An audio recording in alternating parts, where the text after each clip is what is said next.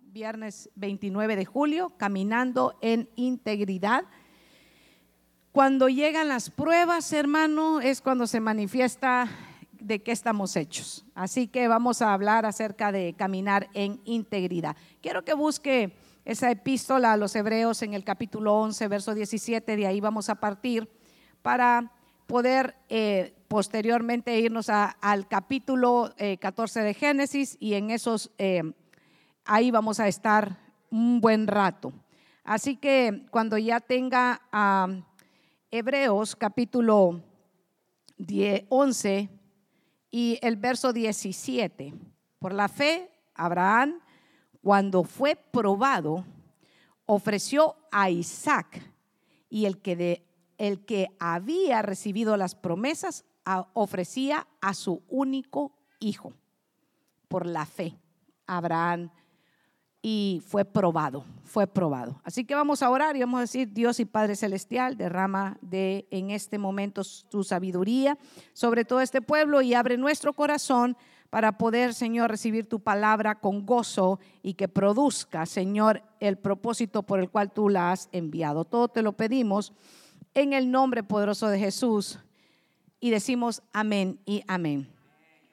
¿Usted alguna vez cuando ha estado meditando en las escrituras le ha pasado que usted se queda leyendo una porción eh, eh, de estas, eh, como la que acabamos de leer, donde dice, y cuando fue probado, y a usted no se le ha venido una interrogante diciendo, pero ¿por qué las pruebas? ¿Por qué las pruebas? Y uno, se, queda, se queda viendo esa palabra y uno dice, pero, pero ¿Por qué? Es un hombre de fe. Eh, estamos hablando de Abraham y es un hombre de fe, pero dice que fue probado. Y cuando yo leo esa porción de la escritura, no sé si le pasa a usted y uno queda viendo y dice, pero la prueba en un hombre de fe, la prueba en nuestro caso en gente cristiana. Y entonces uno queda, Señor, pero, pero ¿esto qué es? Y entonces yo quiero que vea conmigo el libro de Proverbios en el capítulo 17 y verso 1. Libro de Proverbios 17.3. 17.3 dice así. El crisol es para la plata y el horno para el oro. Pero el Señor prueba los corazones. Así que la prueba sí proviene de Dios. La tentación proviene del maligno. Pero Dios sí prueba nuestro corazón. Así que cuando volvemos a lo que dice Hebreos en el capítulo 11 de que Abraham fue probado, es que Dios estaba examinando qué había dentro del corazón de Abraham. Así que cuando usted y yo atravesamos diversas pruebas de las que habla Santiago, sepa y entienda que en medio de la prueba Dios está trabajando en usted. Cuando la prueba, estamos atravesando esa prueba, el Señor está por nosotros. Le dije que esta noche el mensaje es venir a compartir con el pueblo de Dios las buenas nuevas. Así que las buenas nuevas vamos a iniciar hablando del Evangelio, diciéndole que el Señor nunca te ha dejado y nunca te ha abandonado.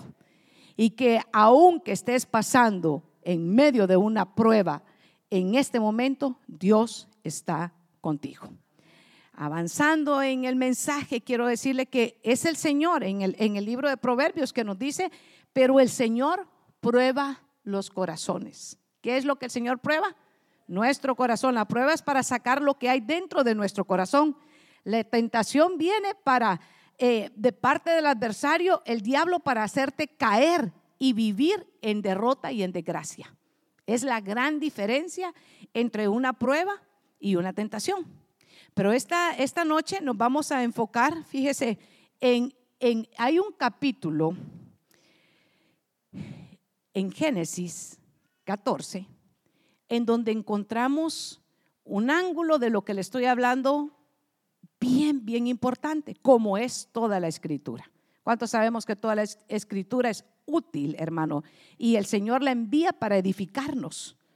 Así como la alabanza el Señor la envía para refrescarnos, esa alabanza con la que nos fortalece, porque en medio de la alabanza del Señor, sabe que en medio de esa alabanza Él se mueve, hermano, en medio de nosotros. el creyente sincero debe de estar preparado para resistir la tentación y salir fortalecido de las pruebas. Si usted es un creyente, un creyente que está perseverando en la fe, entonces debemos de entender que de las pruebas, hermano, vamos a salir fortalecidos y de las testaciones vamos a resistir con la fuerza del Señor. E, en esta porción de las escrituras que está delante de ustedes en, Génesis 14, eh, eh, verso 1 y verso 2, algunos van a dar gracias a Dios que no les toque a, ellos, a ustedes leerlo, porque aquí hay unos nombres, hermano, tan, tan difíciles y usted está diciendo que bueno que es la pastora la que lo va a leer y no yo, ¿verdad? Porque usted me ama mucho a mí. Y entonces ahora mismo usted está diciendo, bueno, qué bueno, a usted le tocó. Y vamos a edificarnos con, con Abraham. ¿Sabe que Abraham también se le conoce como un peregrino espiritual? Un peregrino espiritual, que Abraham cuyo nombre significa padre de multitudes. Abraham obedeció a Dios al salir de su tierra y se convirtió en el líder de todos los peregrinos que buscan la ciudad cuyo constructor es Dios. ¿Cuántos buscan esa ciudad cuyo constructor es Dios? Aleluya. Pues él es el, él es, fíjese, y, yo quiero que, usted medite conmigo en, esta porción. Ay, para que eh, Hebreos, eh, fíjese, no, no lo busque, se lo voy a leer, se lo voy a leer porque está precioso, donde dice, por la fe Em, habitó como extranjero en la tierra, está en el verso 9, pero el verso 10 dice, porque esperaba la ciudad que tiene fundamentos, cuyo arquitecto y constructor es Dios. Así que eso se lo quería leer antes de que avanzáramos a este capítulo que usted está expectante en Génesis 14, verso 1. Aconteció que en los días de Amfrael, rey de Sinar, Arioc, rey de Eleazar, eh, Kedor Lomer, rey de Elam, y Tidal, rey de eh, Goim, que estos hicieron guerra contra Bera, rey de Sodoma, contra Bisra, rey de Gomorra, contra Sinab, rey de Adán, contra Semeber, rey de Seboim, contra el rey de Bela, la cual es Suar. Y usted dirá, Dios de la gloria, pastora, ¿y qué podemos sacar de esta edificación, de este montón de nombres que más parecen trabalenguas? Y uno, a veces, yo no sé si a usted también le, quiero conectar con usted esta noche. No sé si a usted le ha pasado que cuando usted encuentra una porción así de la escritura, dice, esta la voy a brincar porque aquí, ¿qué puedo, Señor, sacar? Pero toda la escritura es útil. Ahí hay un mensaje que el Señor tiene para edificar nuestra vida. Y yo quiero decirle que ahí está hablando, hay una alianza de cinco reyes contra cuatro reyes. Y se va a desarrollar en este capítulo 14 una guerra. Y este capítulo 14 es bien interesante. Le voy a decir por qué es bien interesante este capítulo 14. Porque en este capítulo aparece por primera vez, se menciona la palabra guerra, se menciona la palabra reyes, también se menciona un sacerdote y es la primera vez que usted encuentra pan y vino. Y ah, esos elementos que usted encuentra aquí hacen tan importante este capítulo 14 de, de Génesis. Y aparece también Melquisedec, del que usted solo lo encuentra en Génesis 14, en Salmos 10.4 y en la epístola de Hebreos. De él se habla en, en estos tres libros que le acabo de leer. Y en especial el Salmo 110.4 dice, juró Jehová y no se arrepentirá. Tú eres sacerdote para siempre según el orden de Melquisedec. Fíjese, está, está esta palabra tan, tan poderosa pero ese capítulo 14 es la ocasión donde aparece Melquisedec. En los días de Abraham y Lot se está desarrollando este capítulo 14. Y usted sabe que para este momento, en el capítulo 14, lo que ha acontecido es que había una decisión que tomar. Y Lot tomó una decisión en alzó sus ojos y buscó los valles más fértiles, donde él consideró que él podía ser próspero. Y él se aparta de Abraham y se va a vivir a Sodoma. Y Abraham persevera viviendo en otra área donde él continúa siendo bien bendecido por el Señor. ¿Cuántos sabemos que es mejor estar donde Dios nos tiene que donde nosotros pensamos que nos conviene, verdad? Así que eso es lo que, lo que hace. Entonces en el verso 3 y el verso 4 de ese mismo capítulo, 12 años habían servido a Kedorlomer. Y el decimocuarto se rebelaron. De las dos alianzas, de los cinco reyes y los cuatro reyes, habían servido ya 13 años y ahí se rebelan y dicen, no vamos a seguir siendo eh, tributos, no le vamos a seguir pagando los impuestos. Y entonces a Lomer. Y se levantan y se hace una guerra. Y avance conmigo en el verso. Eh, y en el año decimocuarto vido Lomer y los reyes que estaban en su parte y derrotaron a los de Refaín en Astarot y los de Surita en Am y los emenitas en Sabe Keriatim.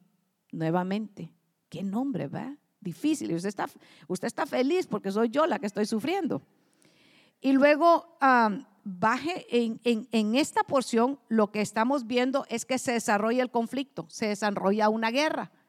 Y entonces los cuatro reyes y los cinco reyes deciden que van a ir a pelear a un valle. Ahí se van a encontrar porque unos ya no quieren ser siendo tributo, no quieren seguirle pagando los impuestos a otros y entonces van a pelear a un valle. Y lo que se desata es la guerra entre las dos coaliciones. Y eh, los reyes de Sodoma y de Gomorra en ese momento pierden esa guerra. Y hay unos, ahí también es un, valle donde ah, habían pozos y, los, los, reyes y los que están peleando en esa guerra caen en esos pozos y, hay, un, hay un problema muy grande para ellos, así que en el verso 12, mire lo que está pasando. Y tomaron también a Lot, hijo del hermano de Abraham, que moraba en Sodoma, y sus bienes, y se fueron. Porque ¿dónde vivía Lot? En Sodoma. ¿Y quiénes habían sido los derrotados? Los reyes que estaban en la colisión que pertenecían a Sodoma y Gomorra. Y ahí es donde viene ya la aplicación para nosotros, porque usted estará diciendo, pastora, pero ¿para dónde vamos con esta porción? Y fíjese usted, en ese momento, cuando pierden la guerra, los que han sido vencidos están todos en, en la ciudad, pero llegan los que han, los han derrotado y toman todos los bienes y toman toda la gente que ahí había, habitaba. Y entre los que habitaban en, en Sodoma y en Gomorra está Lot, porque él había tomado esa decisión de vivir en esa tierra. Así que ahí es donde viene a caer involucrado el peregrino y extranjero de Abraham. Porque llegan a contarle, ¿cuántos, ¿Cuántos se han dado cuenta que las malas noticias corren, hermano? Si usted tiene algo que contar, que está cumpliendo años y que está esperando un regalo, nadie sabe. Pero si es algo, por no decir un chisme, ¿cómo vuela, verdad? ¿Cómo corre? Pero mire lo que sucede. El verso 13, ponga sus ojitos ahí. Y vino uno de los que escaparon y lo anunció a Abraham, el hebreo, que habitaba en el encimar de Manré, el amorreo, hermano de Escol, hermano de Aner, los cuales eran aliados de Abraham. Verso 14, oyó Abraham que su pariente estaba prisionero y armó a sus criados de los nacidos de su casa, 318, y los siguió hasta Dan. Y cayó sobre de ellos de noche él y sus siervos y les atacó y les fue siguiendo hasta Oba en el norte de Damasco y recobró todos los bienes y también a Lot, su pariente, sus bienes y a las mujeres y demás gente. Lo que no habían podido hacer la coalición de reyes, lo hizo Abraham con 318 hombres. Todos los, los reyes se habían unido para pelear y tenían sus estrategias, pero habían caído derrotados y se habían llevado a su sobrino cautivo. Y lo oye Abraham, le llegan a contar lo que está sucediendo y él y los de su casa se levantan y pelean y derrotan la coalición de aquellos reyes. Y sabe que eh, estoy eh, meditando al leer esta escritura, vemos cómo a, cómo Lot toma la decisión de caer en una tierra, de moverse a un lugar por, por el deseo de, prosperar, de, él a tener más bienes, pero en realidad él estaba en un lugar donde, donde no estaba siendo edificado. Y sin embargo, cuando Abraham se da cuenta, cuando le, cuentan lo que está eh, eh, sucediendo, fíjese que hay algo tan, tan precioso en el corazón de, Abraham. ¿Qué es lo que hace la prueba? Dice. Cuando la prueba, ¿qué, es, lo que, qué es lo que examina? Fíjese el corazón de Abraham. Lot se había separado tiempo atrás de él y había escogido las mejores tierras. y cuando Abraham se da cuenta de lo que está sucediendo con su pariente, fíjese que no se pone a decir, a buscar el defecto en su pariente, a decir, bueno, bien le ha pasado eso, ahora hay que quede cautivo, ahora que bien se merece lo que le está pasando porque por ambicioso, hay que le pase lo que, ahora que quede esclavo, no. Abraham se duele por lo que le está pasando a Lot. Abraham se mueve para ir a pelear en favor de su sobrino, a pesar de que habían tenido discordia, porque si usted lee en capítulos anteriores, dice que hubo discordia entre los pastores porque no había suficiente para aquella cantidad de todo lo que habían sido multiplicados sus, sus rebaños. Pero fíjese que Abraham, mire qué lindo el corazón de Abraham, que no busca el defecto en su hermano, en su sobrino, sino que viene y lo ayuda y lo levanta y va y expone su vida. Porque es una coalición de muchos reyes los que lo han llevado y él solo tiene 318 hombres. Solo. Pero hay una gran enseñanza en eso. Porque el Señor dice en su palabra que no es con espada y no es con ejército, más con su Santo Espíritu, ha dicho el Señor, hermano. Cuando Dios es el que pelea por nosotros, nosotros tenemos que movernos. Abraham siempre se movía en fe, pero Abraham tuvo sus tratos con el Señor. Abraham tuvo momentos en que él flaqueó, recuerda en Egipto, él dijo, es mi hermana, porque tuvo miedo que los egipcios lo mataran por causa de su esposa. Pero el Señor seguía procesando el corazón de Abraham. Qué precioso, hermano, es reconocer que no somos gente perfecta, perfecto es el Señor y que está trabajando en nuestros corazones y que démosle lugar al Señor que siga trabajando en nuestra vida. Lot estaba siendo trabajado. Lot había sido llevado cautivo lo habían sacado a él y todo lo que tenía en su casa. Fíjese que en ese momento Lot bien pudo, cuando Abraham lo rescata, tomar una decisión de moverse, de salir de Sodoma, porque el ambiente que ahí había, ustedes saben muy bien lo que dice la escritura del ambiente de Sodoma. Pero Abraham, pero Abraham se va y Lot para dónde vuelve? A Sodoma. Porque fue difícil sacar a Sodoma del corazón de Lot, porque eso implicaba la prosperidad de él. Porque era, era el momento, ya estaba él afuera, ya lo había, ahí estaba, sabe que su familia, ahí estaban sus bienes, ahí estaba él afuera y era el momento de decir, bueno, ahora me voy a quedar afuera, no me ha ido bien en Sodoma, no he estado haciendo bien las cosas, pero no, él vuelve al mismo lugar.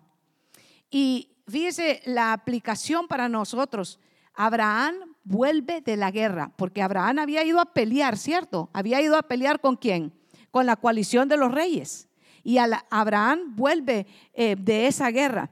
Note conmigo, hermanos, por favor, baje al verso 17. Verso 17. Busque conmigo, verso 17. De ahí mismo del el capítulo 14. Cuando volvía de la derrota de Kedorlomer y de los reyes con que él estaban, salió el rey de Sodoma a recibirle al valle de Sabe, que es el valle del rey. Entonces Melquisedec, rey de Salem, sacerdote del Dios Altísimo, sacó pan y vino. Ahí quiero que haga una pausa. El primero que sale cuando Abraham viene de derrotar a la coalición de todos los reyes, ¿cierto? Viene de una victoria, viene de, ¿sabe qué? De tomar estrategias del cielo en contra de aquellos que habían destruido, que, que se habían llevado a su sobrino.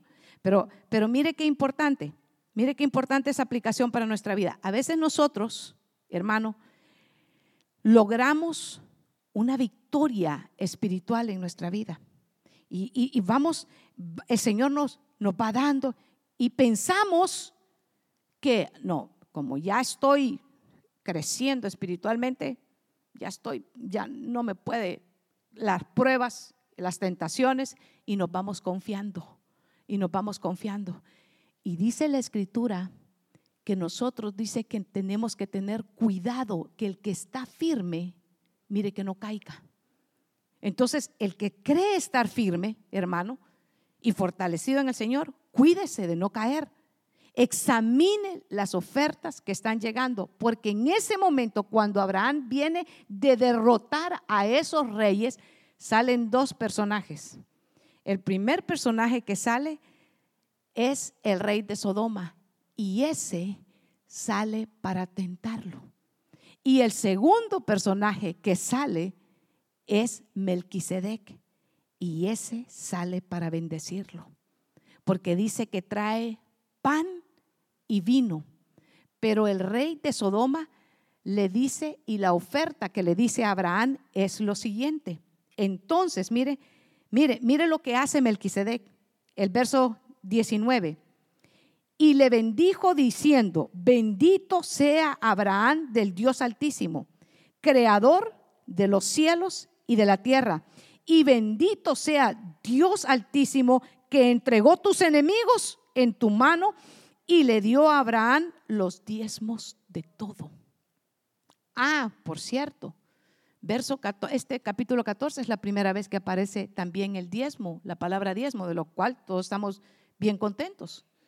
Pero, pero note usted ahí, note usted ahí que Melquisedec, figura de Cristo en el Antiguo Testamento, hermano, sale y bendice, sale y declara bendición y, sobre la vida de Abraham. Y sabe que, que es tan importante y tan interesante que cuando está delante de Melquisedec, Melquisedec desata bendición sobre de él y pone pan y vino delante de él. Y Abraham dice que entrega, entrega. No dice que Melquisedec pidió los diezmos, dice que Abraham le entregó los diezmos a Melquisedec.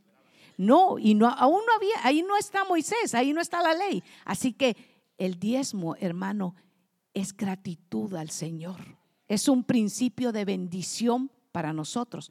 Pero lo, lo, lo que quiero enfocarme en esta hora es que cuando sale el, mire, Melquisedec bendice, pero cuando sale el rey de Sodoma, le pide las personas, le pide las almas, le dice que se las entregue. ¿Y sabe qué le dice Abraham?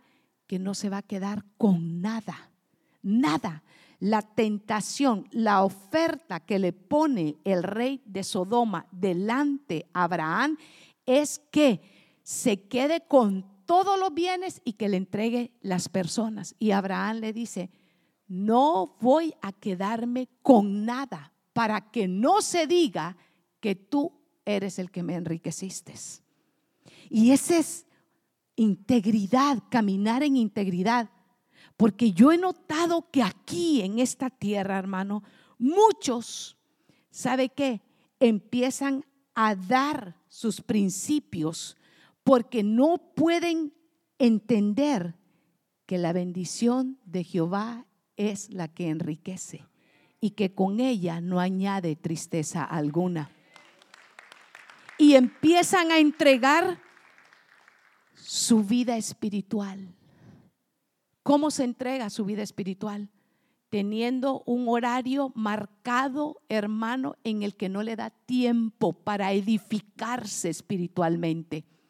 Porque la fe viene por el oír y el oír la palabra de Dios. Y cuando usted y yo nos congregamos, hermano, no es una idea de hombre. La iglesia es la iglesia de Jesucristo. Y el Señor ha dicho, no dejen de congregar como algunos tienen por costumbre. Mayormente cuando veamos que aquel día se acerca. Pero unos entregan, entregan su tiempo de devoción. Están tan cargados que cuando van a orar se quedan dormidos. Están tan cargados que si les dicen, te voy a pagar doble el día domingo, dicen, sí, sí, un domingo, eso no es nada. Qué legalista que es el pastor. ¿Cómo se le ocurre? Y un domingo se convierte en dos y dos se convierten en cuatro. Y cuando viene a ver, ¿sabe qué? Está más frío que un steak en el refrigerador. Pura carne.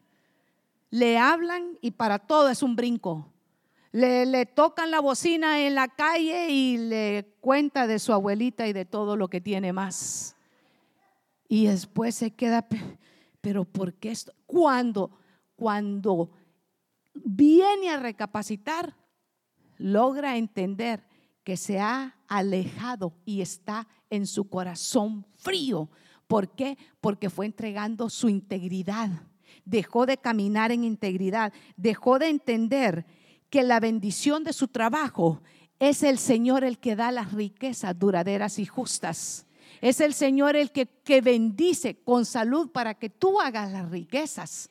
Pero no logran entender y entonces entregan su integridad, dejan eso y empiezan a poner y decir, no, es que tengo que quedar bien con mi manager, porque mi manager es el que me da buenas horas de trabajo y empiezan a entregar y bajar, ¿sabe qué? Sus ojos del Señor y empiezan a ponerlo en las en los eh, personas.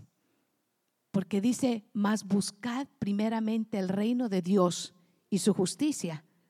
Y todas las cosas vendrán por añadidura.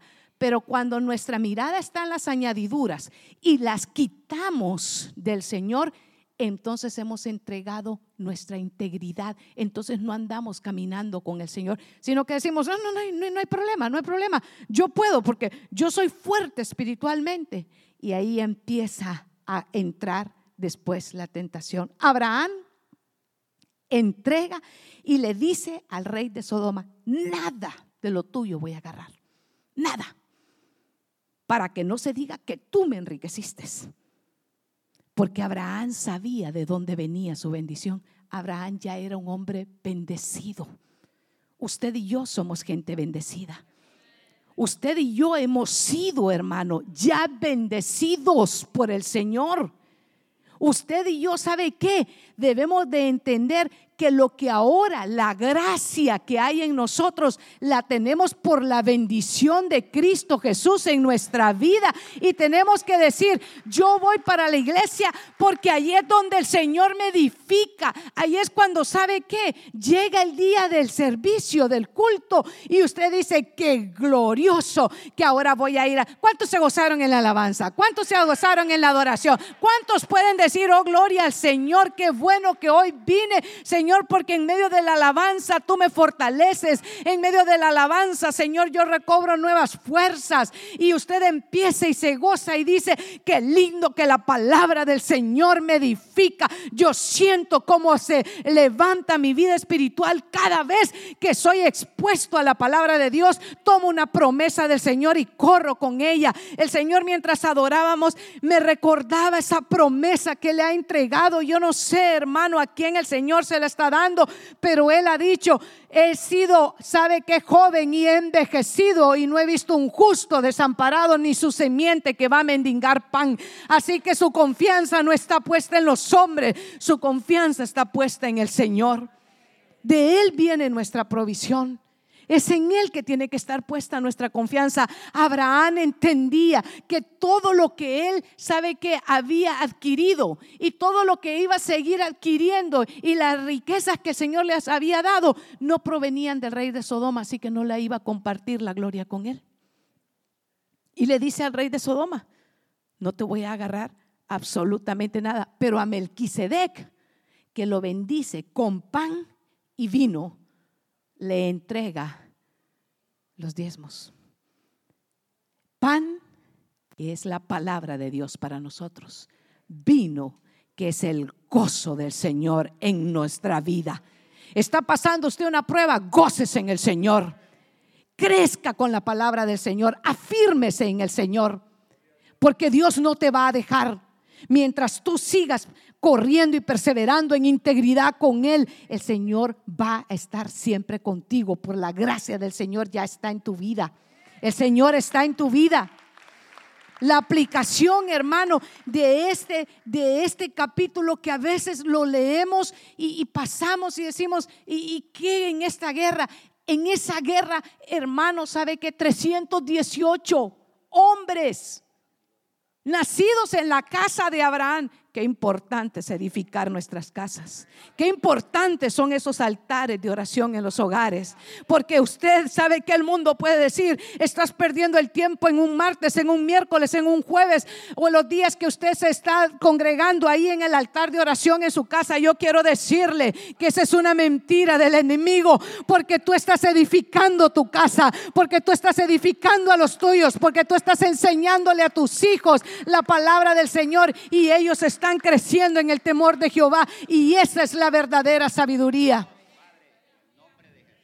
Esa es la sabiduría. Encuentro por donde viajo personas que dicen es que cuando los muchachos ya llegan a la universidad eh, se apartan. Sí, se van a apartar si tú no estás en el momento adecuado edificando en tu casa con tus hijos alrededor de tu mesa, hablándoles cuando se levanten y cuando se acuesten, diciéndole, hijos, todo lo que ustedes son y lo que van a hacer y lo que Dios les va a añadir es solamente porque Dios Todopoderoso está con nosotros.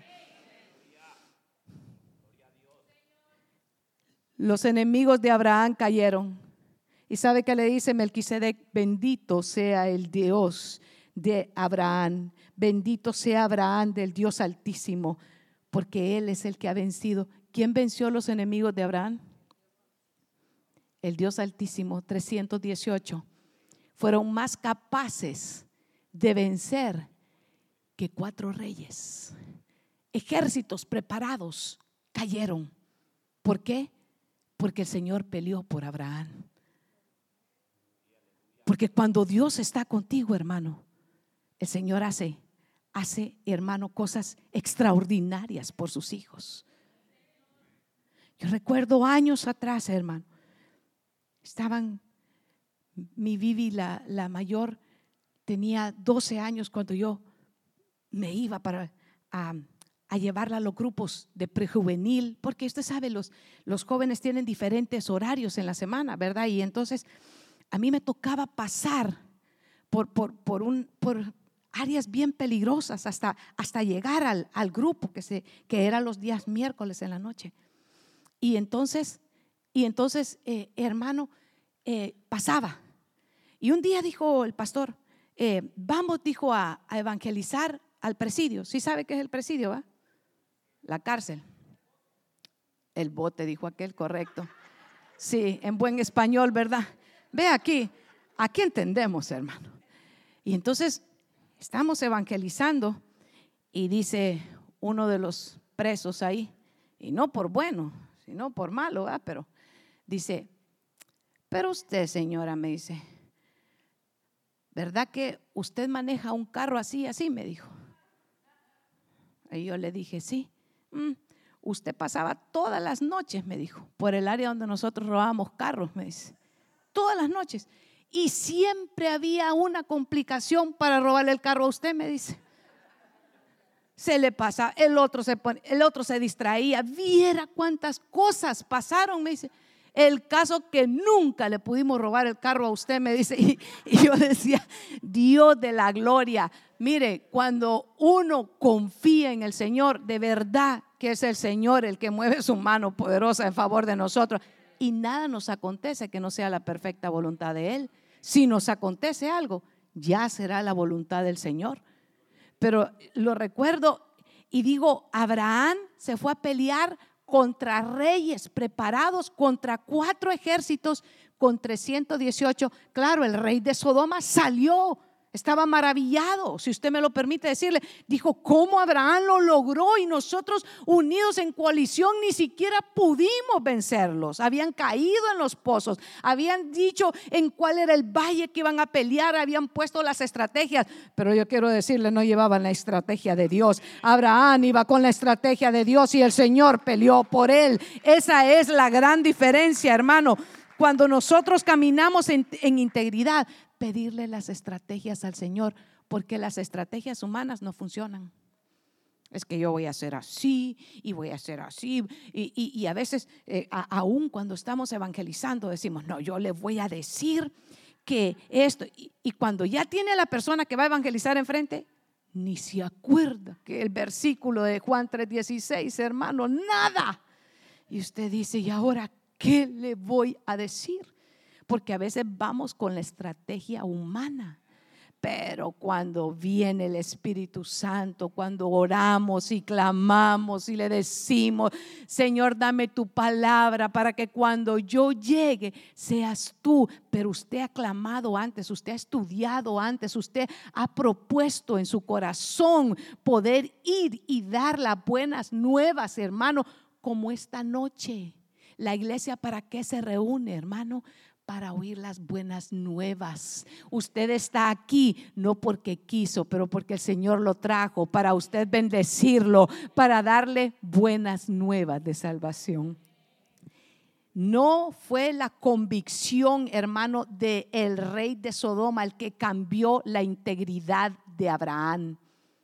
Abraham ya tenía una integridad y él le dice, he levantado, búscame ese verso, hijo, creo que está en el 21, si no me equivoco. Y respondió Abraham, sí, 14, 21. 21 y 22. Entonces el rey de Sodoma dijo a Abraham, dame las personas y toma para ti los bienes. ¿Qué son los bienes, hermano? Las riquezas. Toma las riquezas. Te voy a dar el doble, te voy a pagar el doble. El día que, tienes que irte a edificar espiritualmente, te voy a pagar el doble, no vayas. Mire lo que le dice, le dice Abraham en el verso 22. Respondió Abraham al rey de Sodoma. Mire, he alzado mi mano a Jehová, Dios altísimo y creador de los cielos y la tierra, que desde un hilo hasta una correa del calzado, nada tomaré de todo lo que es tuyo, para que no digas, yo enriquecí a Abraham. ¿Quién había enriquecido a Abraham? Dios. Pero dice que él había, cuando Abraham tuvo el encuentro, la tentación, si usted me lo permite, con el rey de Sodoma, ¿sabe qué? Ya Abraham había alzado su mano. La integridad no es en el momento que nos viene la, la tentación, es antes, para que cuando llegue estés preparado. Y cuando ya llegue la tentación, mira, te quiero, eh, usted ya, usted vino y alzó sus manos esta noche en adoración. Usted le vino, ¿sabe qué? A decir al Señor, yo quiero que tú me prepares para cuando venga la prueba y cuando venga la tentación. No es en el momento que nos viene la oferta y estar, estar desprevenidos. Cuando el rey de Sodoma, ¿qué es lo que tipifica el rey de Sodoma, hermano? La tentación, la oferta mala, dame las almas y te quedas con el dinero, le dice. Y Abraham le dice, no me voy a quedar con nada. Mire la, mire la integridad. ¿Qué le decimos nosotros cuando nos ofrecen cosas que no van a ser de edificación para nuestra vida. Es que esto lo he escuchado muchas veces. Pastora, es mi amigo. My brother, my friend, my bro, mi alero. No puedo decirle, no me van a invitar otra vez, pastora. Usted sabe. Después, no me... Pero ¿será que eso te edifica? Porque ahí es donde está la integridad de nuestro corazón. Abraham había ya alzado su mano antes de ir a la batalla con los reyes Abraham había clamado al Señor. Abraham había dicho, Señor, si tú vas conmigo, Señor, esta batalla. ¿Usted cree que Abraham se fue sin clamarle al Señor, sabiendo lo que tenía que enfrentarse a una batalla de cinco reyes? ¿De cuatro reyes? ¿Usted cree que qué tenemos que hacer nosotros? ¿Cuál es la batalla que usted tiene enfrente? ¿Cuál es la batalla? A veces sabe cuál es nuestra batalla. Caminar en integridad en esta nación, donde se nos ofrece tanto. Donde, porque hermano, seamos honestos, aquí hay más trabajo que vida. Aquí hay más bienes de los que podemos guardar en nuestra casa. Y si no, vaya, revise su basement, vaya, revise su ático, el garage, vaya, revíselo y vaya a ver cuántas cosas compramos. No estoy diciendo compra, ¿ok? Compramos que ni siquiera necesitamos.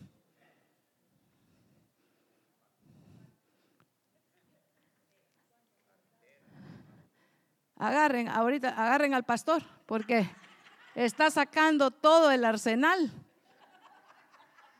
Pero es cierto, estamos hermanos acostumbrados de que salimos y sin, no, ni siquiera vamos de, mire, vamos a, voy a hacerle comercial, a la Walmart, ¿verdad? Solo voy por la leche y con cuántas cosas vuelve. Seamos honestos, ¿con cuánto vuelve de la Walmart cuando usted dijo que solo iba por leche? Viene con un carro entero y después dice, necesito comprar otra refrigeradora porque ya no cabe. Y después tiene una refrigeradora en la cocina. Y después pone una ahí a un ladito. Y después pone una en el, en el garaje, en el garage. Y después dice, yo creo que de repente en el basement me queda bien este freezercito para poner carne. Y otra vez va la siguiente semana, solo se me acabó la leche. Y vuelve y trae repleto otra vez. ¿Por qué será, hermanos? ¿Por qué será? ¿Qué hacemos en esta nación? ¿Sabe? Entregamos nuestro tiempo. Entregamos nuestro, fíjese, si usted mide cuántas horas pasamos entretenidos en el celular.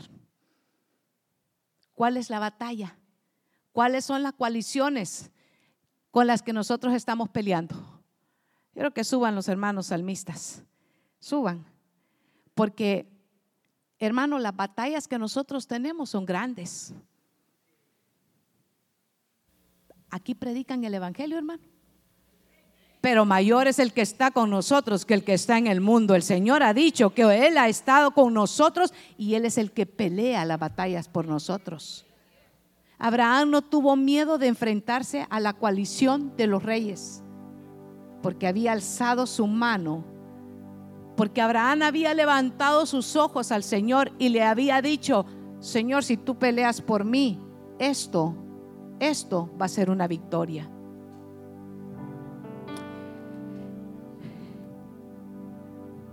Caminar en integridad. Abraham tenía confianza. Este tenía confianza no en las estrategias humanas, pero en Dios. Abraham iba al altar, sabe que Abraham cada vez que se movía edificaba un altar. ¿Sabe cuál cuál es el deseo de Dios para su casa y para mi casa? Que el altar nuestro esté edificado. Que el altar de su corazón esté edificado para que el fuego de Dios, ¿sabe que Esté encendido siempre en su vida. Para que usted pueda diferenciar, discernir. ¿Ha escuchado usted discernir? Entre lo bueno y lo malo. Entre lo que es una prueba. ¿Qué es lo que hace la prueba? Está viendo lo que hay en su corazón. Y Dios prueba nuestro corazón. Pero ¿qué hace una tentación? Cuando usted se acuerde de la tentación, acuérdese del rey de Sodoma. Cuando le lleguen a hacer ofertas indecentes, acuérdese del rey de Sodoma. Diga, esta es una, esta es una tentación. Este me viene a ofrecer para sacarme. ¿Ya te fijaste que fulano de tal hizo tal cosa? ¿Cuántas veces hemos escuchado que gente se ha detenido en el caminar del Señor porque están viendo los pies de barro de su hermano, en lugar de verse ellos su propio caminar y decirle, Señor, edifícame a mí para que yo no sirva de piedra de tropiezo de otros y dejar de estar viendo los defectos de mi hermano y empezar a bendecirlo. Usted tiene que empezar a bendecir y no maldecir. Usted ha sido edificado con pan y vino. La sangre de Cristo ha pagado por nuestras faltas. ¿Por qué tengo que ser yo el recaudador de mi hermano? ¿Por qué tengo que estar siempre poniendo el dedo en aquel defecto que le veo a mi hermano y no veo mis propios defectos? Porque si el Señor nos ha dicho, que nosotros sus discípulos nos vamos a conocer porque nos amamos los unos con los otros, no porque nos apedreamos los unos a los otros. Es porque nos amamos, porque cuando yo miro que mi hermano se, quiere detener, está mi brazo que le dice, venite, sigamos, no te detengas porque a ti no te salvó hombre, a ti te salvó Cristo, camina porque Dios está contigo. Cuando mi hermana se siente, ¿sabe qué? Que nadie la ha llamado y dice, es que el pastor ni me llama. Entonces usted tiene que decirle, pero Cristo Jesús sí conoce tu nombre y sabes que eres importante para Dios. Y tal vez el pastor no te recuerde, pero Dios sí te recuerda porque Él pagó con su sangre por tu vida. Pan y vino ¿Qué tenemos que salir a hacer nosotros? Tomar el ejemplo de pan, palabra y de vino, de gozo, de alegría. Donde vea a alguien que está desanimado, sea usted luz. Donde vea a alguien que se quiere detener, sea usted aquel que levanta y no detiene a otro, sino que le dice, camina, porque el Señor está por ti. Iglesia, ¿Cómo vas a ver el mundo? Que el Señor está con nosotros cuando aprendamos a amarnos los unos a los otros. Cuando aprendamos a edificarnos los unos a los otros. Cuando la iglesia sabe que no está prendida porque viene el predicador fulano de tal, sino que la iglesia está prendida porque la presencia del Espíritu Santo está en medio de nosotros y no necesita que venga una figura para encenderlo, sino que sabe que el Espíritu Santo está aquí y si usted le canta, le canta a él y si le danza, le danza a él y si predica, predica para él. Y si exalta, lo hace para Él. Porque a Él sea toda la gloria. A mí no me emocionan los grandes nombres. A mí no me emocionan los grandes predicadores. A mí quien sí me emociona es que la presencia del Espíritu Santo esté siempre en la iglesia, edificando, sanando, restaurando, liberando y haciendo solo lo que Dios puede hacer. Iglesia, que nadie te quite el gozo. Porque el gozo que hay en tu corazón no te lo ha dado hombre, te lo ha dado Cristo. La iglesia tiene una fiesta y la fiesta es porque el Señor viene pronto y el Señor trae su recompensa para su pueblo. Levántese esta noche porque vamos a cantarle al Señor. Vamos a alabarle al Señor pero lo va a hacer como que fuera la última vez que usted va a cantar en su vida. Así, así no, mire. Ya viene la. No.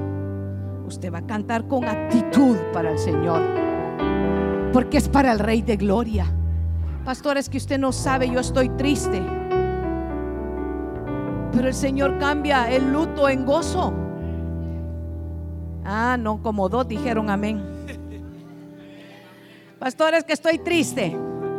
Pero el Señor cambia el manto de luto en un manto de gozo. Aleluya. Ya veo que hay gente que le cree al Señor. Prepárese porque vamos a alabar al Señor con gozo.